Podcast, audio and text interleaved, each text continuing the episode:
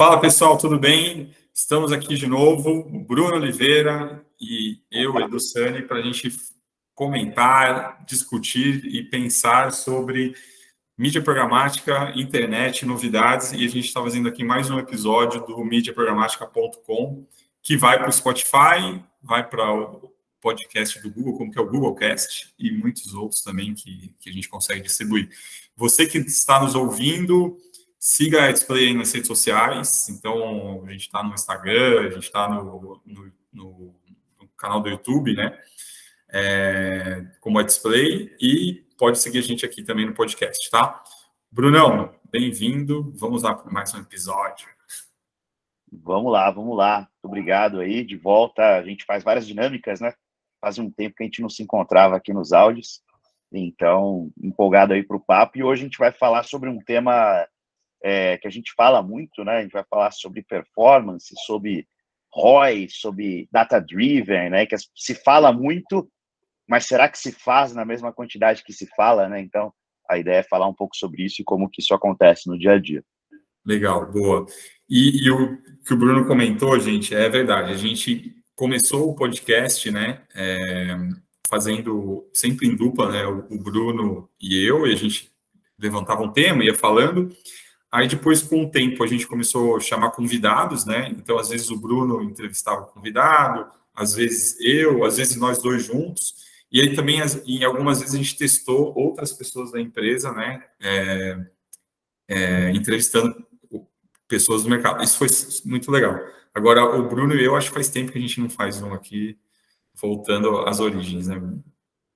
Exatamente, exatamente. Então, desde o primeiro, a gente está melhorando nosso setup. É, ainda não estamos usando o nosso supra-sumo, talvez no próximo, mas a gente começou a gravar isso num celular, né? E agora, pô, tem trilha, vocês veem, o negócio está tá bem mais diferenciado aí. É, então, é, a gente foi, foi evoluindo e foi mudando o formato. E também qualquer feedback, coisa nas redes sociais, é super bem-vindo para a gente continuar aqui. E aí, mergulhando, né, é, a gente fala um pouco sobre essa questão de ROI. Eu acho que tem, tem vários uh, níveis de conhecimento dentro da nossa audiência, né? Então, acho que é legal a gente explicar o que, que é o tal do ROI, né? O que, que é Return Over Investment. O que, que significa essa sigla, Edu? Sim, e aí, Bruno, até foi uma coisa engraçada que aconteceu esses dias, né? Que eu estava fazendo uma caminhada na esteira da academia. E sabe quando você está caminhando na esteira da academia, você olha para o lado para ver se tem alguém para conversar, né? Porque daí passa mais rápido, né? E eu falei com uma, com uma empresária que tem uma marca é, de, de moda e ela tem cinco lojas, ela vende online. Ela falou: ah, estou investindo em marketing e tal há um tempo. E eu falei assim: ah, que bacana. E você consegue mensurar o seu ROI? Ela falou assim: mas o que é ROI? Né? Então, eu percebo que para a gente que trabalha com publicidade e principalmente com marketing digital, é, um, é uma, uma sigla que já está no nosso dia a dia, a gente já está acostumado, né? A gente pensa já em, alguma, em nas ações pensando em ROI. Mas eu acho que para muitos, muitas pessoas que, que não atuam com publicidade e às vezes são empresários, não estão habituados ainda em mensurar o retorno sobre o investimento. Então, vamos lá, gente. Para você que já trabalha com publicidade, adiante o áudio em 15 segundos. Para você que não trabalha com publicidade ou marketing, vamos explicar aqui o que é ROI para começar a conversa. ROI a gente fala que é retorno sobre o investimento, né? Então, quanto que eu vou ter de retorno em cima daquele valor que eu investi. Por exemplo, vou fazer uma ação de marketing, é, eu vou colocar dinheiro no Google e no Facebook e no Instagram, vou fazer mídia programática, eu coloquei 10 mil reais. Quanto que isso vai me retornar é, em vendas, ou vai me retornar em, é, em vendas de serviço ou de produto. Esse valor que retorna, a gente faz uma conta para saber o quanto aquilo foi maior que o meu investimento. Então, por exemplo, eu investi 10 mil e tive o retorno de 100 mil reais. Ah, então meu ROI foi de 10. Então, esse é o ROI que a gente faz. E toda ação pode ser mensurada. Hoje, na internet, a gente consegue mensurar de todas as formas. Então, é bom dar essa introdução para que vocês fiquem por dentro do que a gente vai falar daqui para frente. Aí, Bruno, se quiser complementar outra visão de ROI, por favor. Não, perfeito, perfeito. A gente usa muito, né, é, no mundo da mídia, a gente tem é, o ROAS, né? Talvez alguém vocês vão se deparar com isso em algum momento, que é Return Over Advertising Spend, ou seja, retorno sobre investimento e publicidade, que é quando a gente isola só o que está voltando do investimento. Então, eu investi mil reais em mídia, vendi 10 mil, então meu ROI é 10, né? Porque a razão, né? Quanto que eu transformei um real é, em, em, reais ali na ponta, ou dólares, enfim, a moeda que você está operando, mas é, a gente acaba usando, é, chama de ROI o ROAS, chama de ROAS o ROI, a única diferença entre os dois, para deixar claro também para quem não conhece, ou para quem se confunde com isso, que é extremamente comum, é que o ROAS, é, se a gente for ser acadêmico, né, na raiz, é só o investimento sobre mídia. O ROI, a gente tem que, em teoria, né, isso nem sempre acontece, mas colocar todos os nossos custos, custo de funcionário, custo de imposto, custo operacional, custo. Então, é, é, o retorno sobre investimento mesmo. Mas no mundo do marketing, principalmente no mundo do marketing digital, a gente acaba usando muito mais o retorno sobre publicidade, que para a gente acaba fazendo mais sentido, e entende que ele tem que ser elástico o suficiente para compensar os outros custos que vêm depois. Então, por exemplo, o ROI de 1, dependendo da sua margem, talvez não valha a pena. Um ROI de 10, dependendo da sua margem, já super vale a pena. Então, é isso aí tá todo mundo aí expert de ROI e, e ROAS. Sim. É, e depois, na, na descrição do, aqui do podcast, a gente pode colocar lá no episódio o ROI, falando que a descrição o que é ROI e o que é ROAS, que são os dois termos aí utilizados bastante na publicidade. E aí um, um tópico que a gente vai comentar hoje, pessoal, é sobre data driven é, que é um termo que a gente usa muito também e envolve todo esse é, universo de, de, marketing digital e programática. E aí, Bruno, que, que, como que você define o, o que é ser data, data? Beleza, muito bom. Eu acho que o data driven é, claro, você ser orientado a dados, né? Mas trazendo para uma realidade mais simples, é, é, você abominar tudo que vem depois da né, na frase que começa com eu acho que, né? É, porque tudo que eu acho, né? A gente está falando sobre é, intuição, a gente está falando sobre feeling, isso é extremamente importante no nosso mundo, né? É, mas ser data-driven é colocar é, é dados, é, os gringos têm uma frase muito boa que é data beats opinion, ou seja, dados superam a opinião, né? Então, assim, usar os dados para responder absolutamente tudo que você conseguir é, você ser muito maluco e tentar medir absolutamente tudo que você pode medir, né? Então, medir, putz, eu fiz um, subi um anúncio, quantas pessoas clicaram, depois que elas clicaram, o que, que elas fizeram, é, qual, quais os objetivos dentro do meu site que são os que eu quero, isso está mapeado de alguma maneira, é, o Facebook, o Google consegue ter essa informação de volta, então é você pensar sempre e se orientar a decisão a dados. Então, por exemplo, muitas vezes acontece aqui, né, Edu, a gente está falando, ah, o Edu gosta do, do fundo branco, eu gosto do fundo preto, e a gente entra na conclusão que nem eu e ele nem estão certos. Quem está certo é o nosso público. Então a gente faz o quê? Sobe os dois e vê o que o público quer. E não Sim. quer dizer que se o público quer preto esse mês, que mês que vem talvez ele não queira branco. Então a gente é, é, é um trabalho eterno. Eu acho que ser data driven é, é, é, difícil falar isso sem parecer papo de coach, né? Mas é muito mais uma questão de mentalidade. E aí, como você faz as coisas, de tecnologia, do, de claro, isso vem depois, né? Mas o, o começo é a mentalidade de você abolir, eu acho que, né? Pois é. E, e existe uma. Não, existe uma tendência, né? Assim, sempre que você entra em reunião com, com alguém de marketing, ou um empresário, tal, que ainda não está tão acostumado à análise de dados, eles falam, eu, eu, vejo a frase começando, ah, mas eu acho, e esse eu acho é, eu faço dessa forma, né? Eu uso muito o iPhone, mas eu acho que se a gente fizer esse tal desse vídeo, vai funcionar, porque eu assisto esse vídeo, né? Então, as pessoas se baseiam muito no que elas fazem no dia a dia, né? E esse é um grande erro até dos publicitários de, de se basear no que eles fazem, né? Porque eles estão acostumados com aquele, com aquele sentimento de falar, não, eu uso, eu jogo videogame todo dia, então as pessoas também devem jogar. Eu vejo os vídeos pois do é. YouTube, as pessoas também devem procurar. Eu procuro assim no Google, as pessoas também.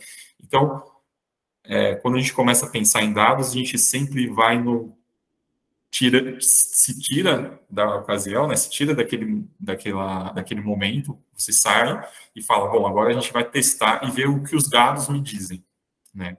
E aí os dados vão dizer coisas muito malucas que você nem imaginava e que são totalmente pois é. diferentes é. do seu comportamento.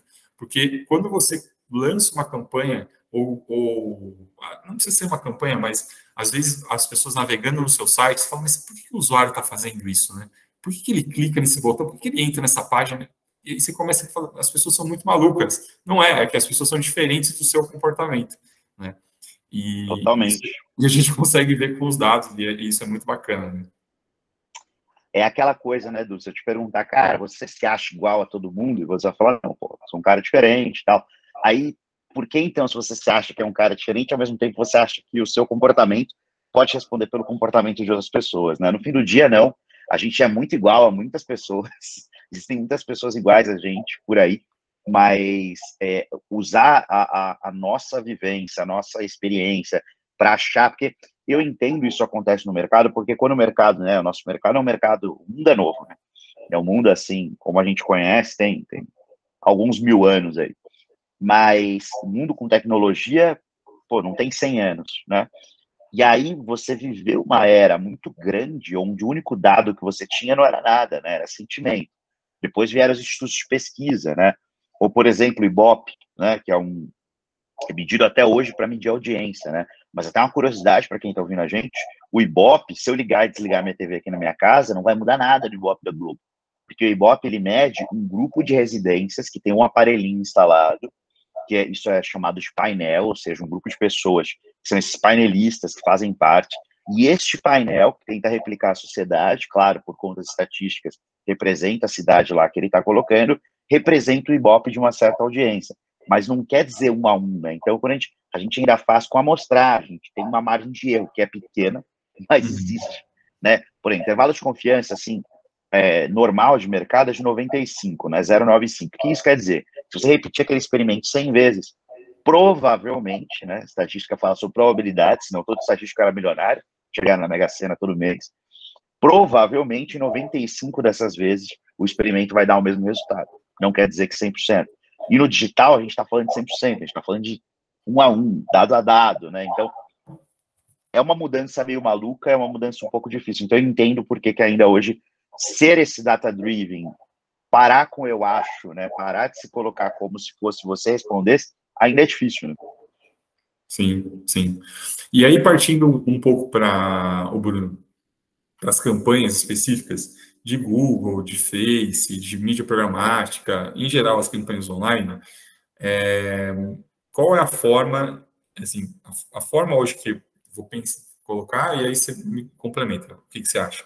A forma de a gente mensurar é, o retorno sobre o investimento de uma campanha é através de ferramentas de análise, como o Google Analytics, né? Que é o Google Analytics é uma talvez a ferramenta mais utilizada aí entre as empresas de mídia, entre os marqueteiros e os publicitários. A gente consegue mensurar o quanto a gente investiu numa campanha e o Google Analytics mostra aí o quantos, quantas pessoas interagiram, clicaram e compraram, né? Então, é usando essas duas ferramentas, a de publicidade e o Google Analytics, que a gente consegue chegar no, no ROI. Estou certo ou, ou, ou errado? Não, correto, correto. O Google Analytics hoje é o mais usado, você tem concorrentes muito bons, como a Adobe Analytics, né? Mas uma vantagem do Google Analytics faz ele ganhar muito mercado é que ele é de graça, né? Então ele tem duas versões, tem uma versão paga e uma versão não paga, mas a versão não paga te dá acesso a muita informação, muito dado de qualidade, sem você ter que pagar nada por isso. Então, hoje ele é o mais usado e hoje que a gente vem fazendo é uma mensuração dupla. Né? Então, a gente usa o Google Analytics para padronizar tudo entender análise de sites. E outras ferramentas, por exemplo, ah, eu vou usar o Meta para entender os dados de atribuição do Google e de Instagram. O que é atribuição? Né? Em vez de só olhar o que clicou e navegou, vou olhar quem viu o anúncio também, que é uma informação que o Google Analytics não vai ter. Ele só vai ter de pessoas que entrarem efetivamente no site.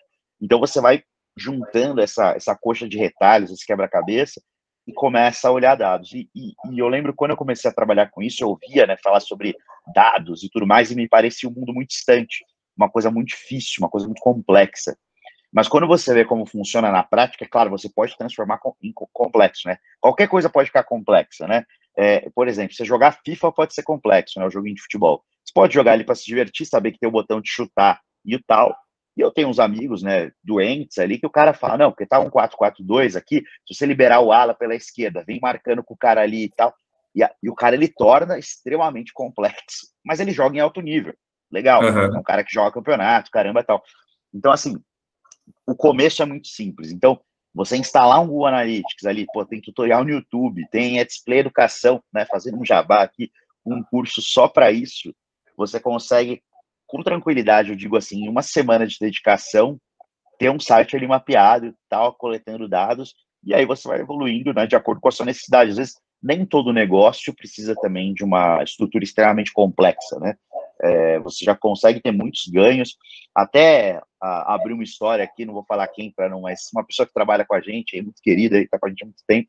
A gente estava em viagem aí, e, cobrindo o evento de um, de um parceiro, e aí a gente conversando, ela falou: pô, é, tem uma moça que faz a unha lá em casa, e aí ela estava lá com uma outra pessoa da, da agência, né, que é mídia, e ela falou: pô, esse negócio de Facebook, Instagram, eu queria impulsionar minhas unhas é, para ter mais cliente.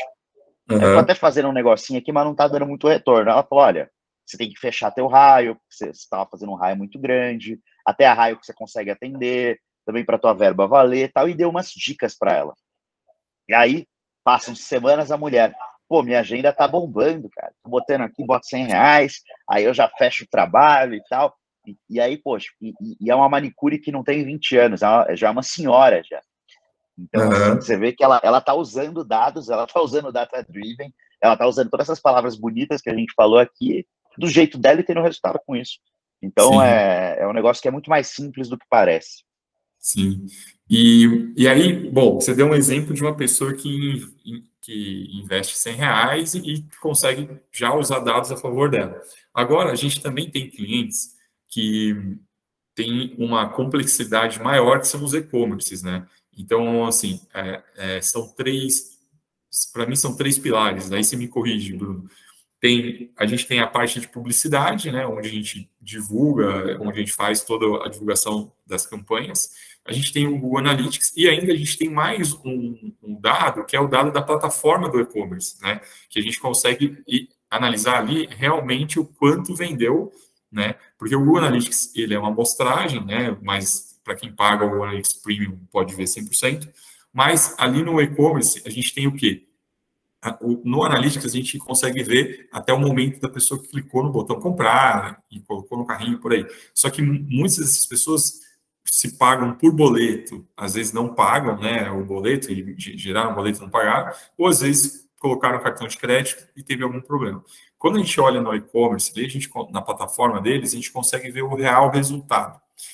E é, o pessoal aí de casa que está ouvindo a gente, a gente tem, a gente e outras empresas, como as empresas de publicidade e marketing, tem times de BI que somam essas três visões, né? Publicidade, Google Analytics e as plataformas de e-commerce para a gente conseguir chegar no resultado final. Esse é, é a estrutura, digamos, mais avançada, Bruno, tipo, mais hard, fala, jogar em alto nível? Boa, boa. É exato. Aí a gente trabalha com alguns ROIs, né? Então a gente primeiro faz o ROI atribuído, que ele pega toda a informação das plataformas de mídia, então eu vou considerar não só quem clicou, mas também quem viu aquele. Porque, por exemplo, estou falando de um banner, estou falando de programática. É muito mais fácil a pessoa ver e tomar uma ação do que né, ela clicar. Então, por exemplo, uma home que todo mundo aqui já passou, que acho que é a principal home do Brasil hoje, a home do UOL, né? Pô, você colocou uma promoção de cerveja no Pão de Açúcar eu vou lá no Pão de Açúcar. Não necessariamente eu cliquei naquele banner, mas aquele banner me impactou. Então a gente tem toda uma, uma, uma, uma sofisticação para medir esse tipo de coisa. Então a gente usa, por exemplo, a questão do Pão de Açúcar que eu dei de exemplo. Quem viu, a gente tem uma atribuição também de GPS para entender quem foi em qual loja, mapeando as lojas deles. Então, você tem toda uma sofisticação que pode chegar para isso.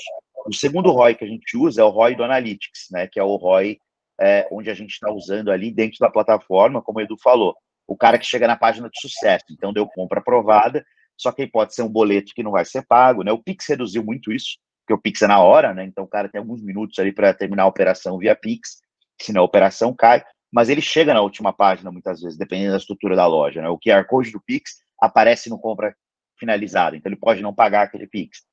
E por último, cartões não aceitos. O percentual de cartões não aceitos é gigantesco aqui no Brasil por questões de segurança, fraude, caramba tal. Então, você tem essa queda. E aí a gente entra no último ROI, que é o ROI da plataforma de e-commerce, que é quanto faturou de fato, quanto que saiu de pedido, quanto que foi. Você tem isso vai para outras indústrias, né? Por exemplo, indústria de carro, esse último ROI é o emplacamento, né?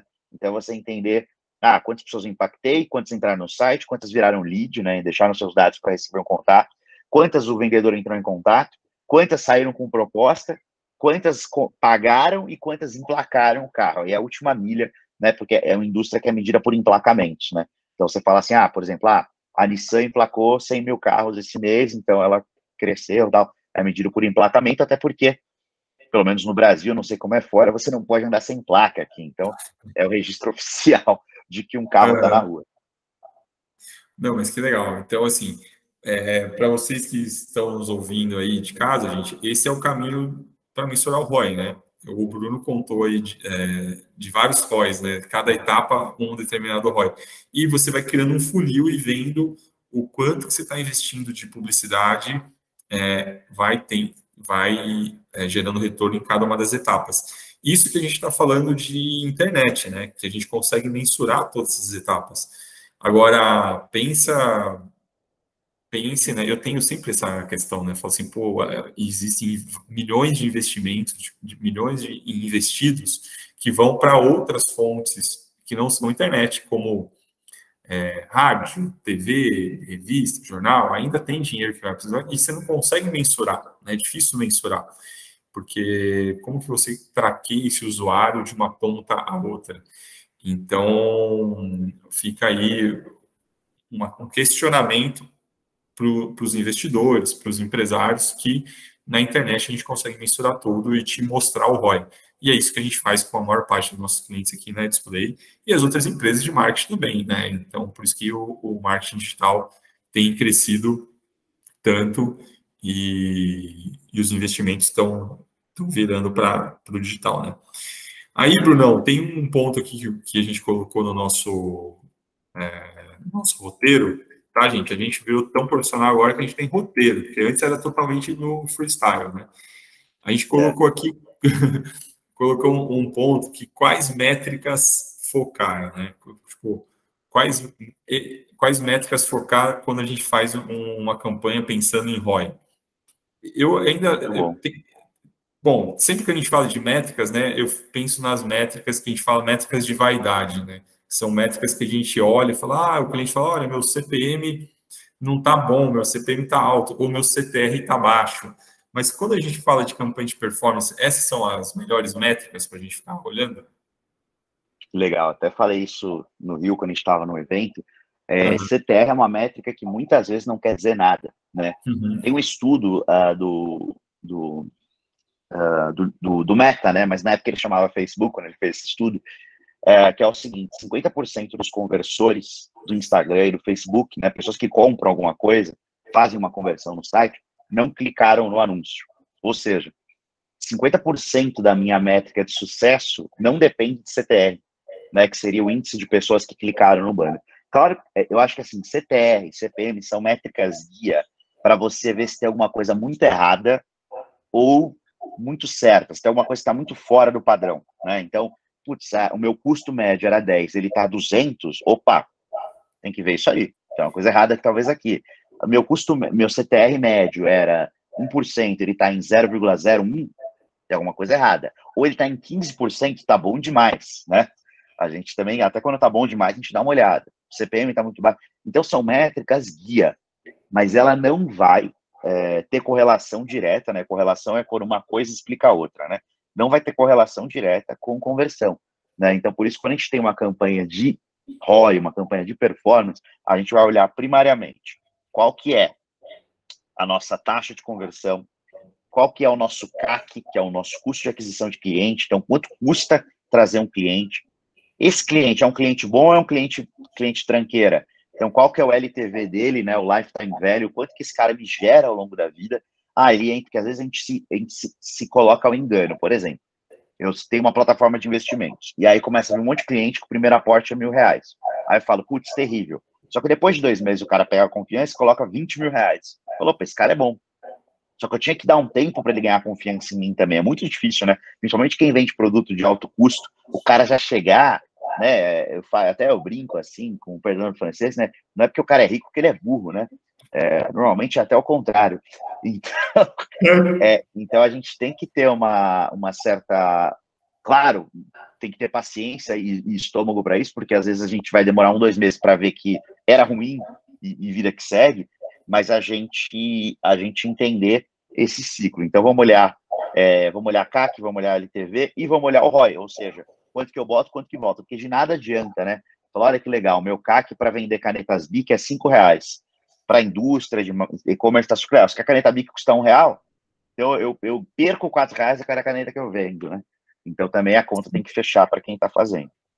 Sim, boa. Então, gente, é, é importante vocês entenderem, eu concordo 100% com o que o Bruno está falando, as métricas de vaidade são as métricas que servem para como guia, dão um direcionamento, mas não são elas que você tem que olhar, e sim é, a linha final. Elas vão direcionando, né? Se está muito ruim ou, ou, muito bom, nos, nos dois extremos tem que ficar de olho. O CAC, só repetindo aí para quem não está acostumado com esse termo, a gente vai colocar na descrição, tá? Depois do, no, do episódio, então a gente vai colocar o que é ROI, o que é ROAS e o que é CAC. Então é importante uh, o custo de aquisição de cliente, essa é uma métrica super importante. E aí o Bruno falou bem, né? O CAC depende também do custo do produto, né? Não vai ter um CAC mais alto do que o valor do produto. Então, a gente, a gente mensura aqui na Display o nosso CAC também. Quanto é o custo de aquisição de um cliente? É altíssimo. Não vou nem abrir aqui quanto que é, porque tem concorrente ouvindo. Eu sei que vocês estão ouvindo aí, os concorrentes, estão ouvindo nosso podcast. Mas é, a gente considera, além do CAC, o tempo de vida desse cliente dentro da casa, né? Quanto tempo o cliente fica depois que ele entrou, que é o LTV, né? Então, ele entra, custou X mil reais, mas ele vai permanecer um tempo com a gente. Então, essa é uma outra métrica que a gente vai colocar escrito depois na descrição do episódio, que é o LTV, para vocês acompanharem é, nessa busca do ROI, porque o, o, ROI ele não é só na primeira compra. Imagina, vai, vamos falar, falar que uma loja, é, uma loja de roupa conseguiu um cliente e esse cliente custou mil reais, né, para eu adquirir esse cliente, o CAC, custou mil reais. Na primeira compra, o cliente gastou 500 reais. Você fala, putz, o ROI está negativo, né? Eu, ele me custou mil reais e o meu ROI, e ele gastou, ele investiu em roupa 500 reais. Só que depois que esse cliente veio, ele começou a, ele se a, o time de atendimento fidelizou ele e ele começou a gastar 500 reais todos os meses. Ele gastou 500 reais, 500 reais, 500 reais, 500 reais, 500 reais. Então, esse ROI, ele vai ser mensurado, só que ele tem um período também. E isso, Bruno, é uma pergunta que eu, que eu tenho uma dúvida. Quando a gente fala com e-commerce, é, tipo, empresas que têm e-commerce, eles mensuram o ROI por mês ou com um tempo, é, um tempo mais longo, pensando no LTV? Ótima pergunta. É, hoje, o, o ROI, na maioria dos e-commerce, é medido no mês a mês, tá? É um ROI de curto prazo é, porque qual que é a, a gente é muito maluco aqui no Brasil, né? A gente é muito agressivo. Então, a, a conta é, se eu conseguir trazer o cara positivo na primeira conversão, ao longo do tempo, esse cara, se eu conseguir reter via CRM e tudo mais, eu vou conseguir, não só, essa conta vai estar muito mais que bem paga, né? Eu posso dar frete grátis, eu posso dar cupom, porque eu, trazer esse cara para dentro me faz sentido. Quando a gente está falando de, por exemplo, serviço produtos mais complexos, tipo investimento, assinaturas e tudo mais, aí sim se olha o, o LTV versus o valor. Então, vai muito do tipo de negócio. Tem uma, uma frase que muita gente usa, né, do, do grande pai de todos, Philip Kotler, é, que você trazer um cliente novo custa, em média, de 5 a 7 vezes mais do que você reter um cliente atual. Né? Não quer dizer, fique só com seus clientes atuais, e esqueça novos clientes, porque assim como a vida, né, os clientes envelhecem, eles encanam de você, e assim como a vida, né, eles morrem também. Então, assim, é, não dá para você ficar só numa base ali, porque uma hora aquilo ali, você é, beber de um água de uma piscina, né, uma hora essa água vai acabar. Então, você tem que ter um tem que ter um riozinho ali que está sempre pingando na piscina ali para você você não beber na quantidade mais rápida do que essa água acaba. É, então, é, se usa, né, essas duas. Para e-commerce é muito no mês a mês mesmo, na loucura. Para negócios, serviços que tem um pouco mais de complexidade, o ciclo é mais longo, imobiliário, carro, a, até a nossa display aqui, né? A gente tem cliente que chega a demorar da entrada do lead até uma, a primeira compra cinco, seis meses. Clientes maiores, às vezes, projetos mais complexos. Então, tem cara que é tipo três dias, não tem uma regra. A média ali é um mês e meio. Mas então vai muito do tipo de serviço, do tipo de coisa. Sim. E aí tem um tipo de análise que eu acredito, Bruno, que poucas empresas fazem, é, que é o cohort, né? Então, que você analisa um, um grupo de uma campanha que você fez para um grupo específico. Então, por exemplo, é, eu quero analisar uma campanha que a gente fez para mulheres publicitárias, por exemplo. E aí eu acompanho o resultado dessa campanha ao longo de um período e não só naquele mês. Então, assim, ah, fizemos uma campanha para um grupo de mulheres publicitárias em janeiro, fevereiro e março. Vamos acompanhar esse grupo que a gente fez a campanha ao longo do ano para a gente ver o resultado e não só naqueles três meses. Esse tipo de análise ele ajuda a gente é, acompanhar, tipo, ver o resultado, não naquele resultado imediato, né? Fala, pô, olha, ó, naqueles três meses teve resultado, foi negativo. Mas talvez nos seis meses isso tenha sido melhor. Em nove meses, muito melhor. Em um ano a gente conseguiu o ROI que a gente queria. Porque essa loucura que eu não sei como são os mercados lá fora, mas o mercado brasileiro de querer ter resultado imediato é, foi um pouco plantada por todo mundo que trabalha com marketing digital, né? Fala assim, não, põe dinheiro na internet você consegue ver resultado. Você vai mensurar tudo, você vai ver o resultado de um clique. É verdade, mas assim, é, trabalhar no imediatismo, você acaba perdendo é, a visão do longo prazo, né? E, e, essa análise que chama cohort ajuda a ver desse, dessa forma. Total, total. É a, essa coisa do curto prazo, acho que vem muito do nosso mercado e quanto que ele evoluiu, evolui muito rápido, né? Porque, por exemplo, é, antigamente, sem entregar um ROI de 200 com um cliente, antigamente, estou falando há poucos anos atrás, era com uma, uma, equipe competente, a gente, né, tirando qualquer chapéu de modéstia, que a gente é muito bom de performance, é, pô, é, era relativamente ok. Não vou falar tranquilo, porque tranquilo nunca é, mas era relativamente ok. Hoje, é quase um milagre tem muito mais anunciante, o negócio está muito mais complexo, né? Mas eu acho que essa análise que o Edu falou de corte, né? Corte, para quem nunca ouviu, é um corte estatístico onde você agrupa pessoas uh, que têm alguma característica em comum num período específico, né? Então, fazer um. Né, ele usou o exemplo, por exemplo, das mulheres uh, publicitárias da campanha de janeiro, perfeito. Um grupo em comum com uma data específica. Outro, né, para ficar na cabeça, assim, safra de vinho, né? A safra tal, a safra Y, a safra Z são, né, você tem, ela aconteceu naquele período específico, né, e a gente tem as safras de clientes aqui, né, então a gente entende que, ah, o cara entrou agora, por média, eu sei que em até X meses eu vou ter um cheiro tal, em até Y meses eu vou ter o um cheiro Y, e em 12 meses eu vou saber se aquela safra foi boa ou ruim, né, não quer dizer que eu vou esperar 12 meses para ver o que aconteceu, ao longo do caminho a gente tem vários gatilhos, né, para entender o que aconteceu com essas pessoas, o quanto que você começa a ter submétricas que te ajudam a entender se aquela safra, qual o potencial financeiro dela converter em vendas ou não, né? Isso a gente já faz, então a gente usa outras métricas para, putz, essa safra foi melhor ou pior que a outra. Ela pode surpreender, mas estatisticamente, probabilisticamente, ela deve atingir X de venda. Então, a gente começa a sofisticar, é o que a gente como falou no começo, né? Dá para fazer desde o mais simples até os malucos lá que ficam né, é, fazendo técnica e tudo mais, e usando, jogando em um nível maior. Sim, aqui eu já, a gente foi do, do que é ROI até o cohort, sabe? A gente passou... É. o negócio escalou. A gente acelerou de 0 a 100 em 7 segundos. Né? Porque a gente tem que atender todas as audiências. Tem gente que está ouvindo a gente que quer aprofundar, né? É, aproveitando, deixa eu fazer um jabá. É, gente, muito. A gente tem uma escola que dá curso gratuito, que é a Display Educação, e a gente já chegou a 11 mil alunos. É, a gente tem curso lá de Google Analytics, tá? Para quem quiser entender um pouco mais e fazer o curso, é mão na massa. Tipo, como diria uma, uma amiga minha que fez o curso, ela falou assim: não teve introdução, eu já tive que começar a fazer o curso com o caderno na mão, cara, porque foi abrindo a ferramenta e já fazendo. Eu falei, é, pois é, a gente quer ensinar as pessoas mão na massa mesmo. Então, quem quiser aprofundar um pouco mais de como mexer no Google Analytics e mensurar ROI, vai lá para o nosso curso da Display Educação. Tá? E aí, Bruno, indo para o último tema aqui, porque a gente já, eu já conheço a gente, a gente já passamos de 40 minutos, né? Não sei quanto tempo foi já. Vamos entrar no último tema, que é sobre é, mindset de growth marketing.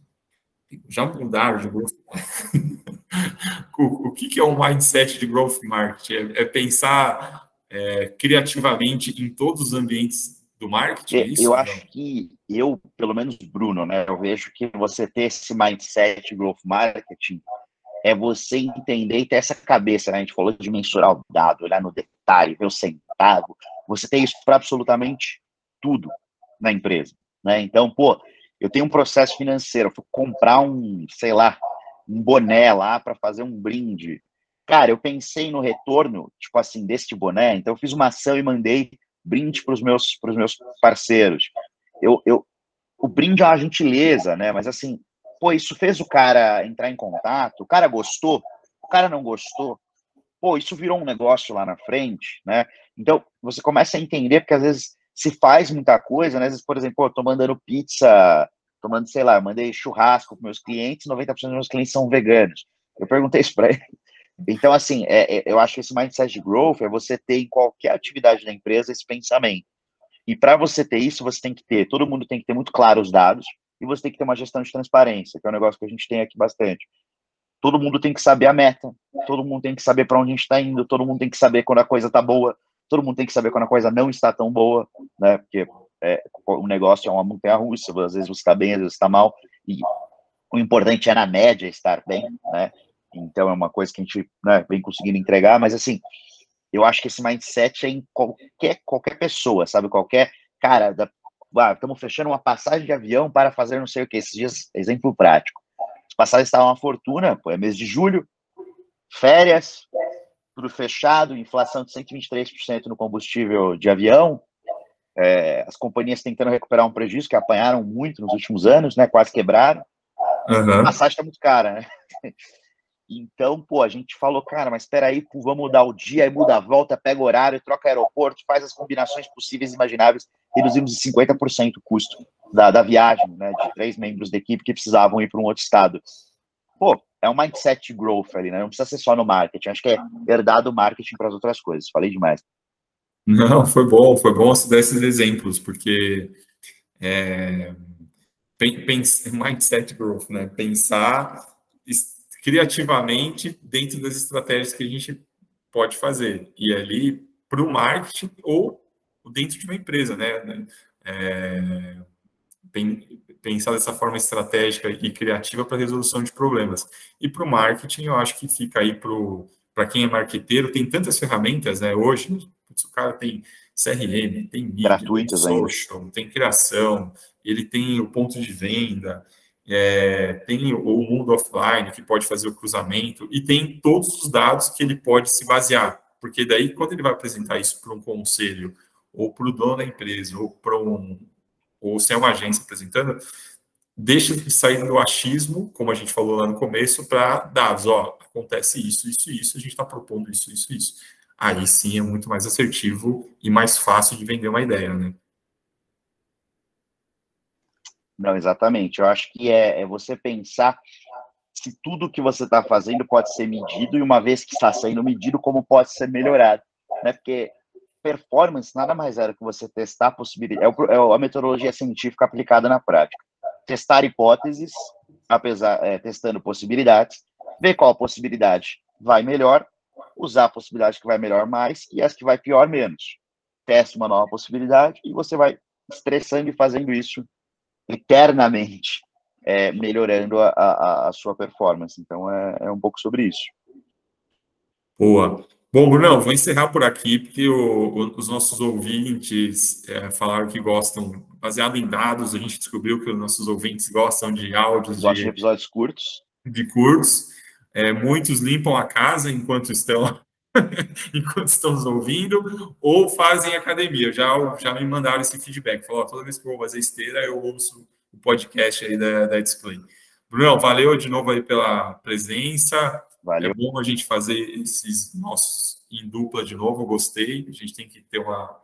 Os convidados são legais, mas quando a gente está aqui, às vezes a gente solta, fala umas histórias nossas, então é legal a gente voltar a fazer os Sim. nossos também. Valeu, pessoal. Sigam a Display nas redes sociais. É, mandem dúvidas e, e, sugestões de temas também. Brunão, deixo com você aí. Obrigado, gente. Valeu, pessoal. Muito obrigado. Sigam a gente na plataforma de sua preferência e a gente se vê nos próximos episódios. Valeu. Valeu.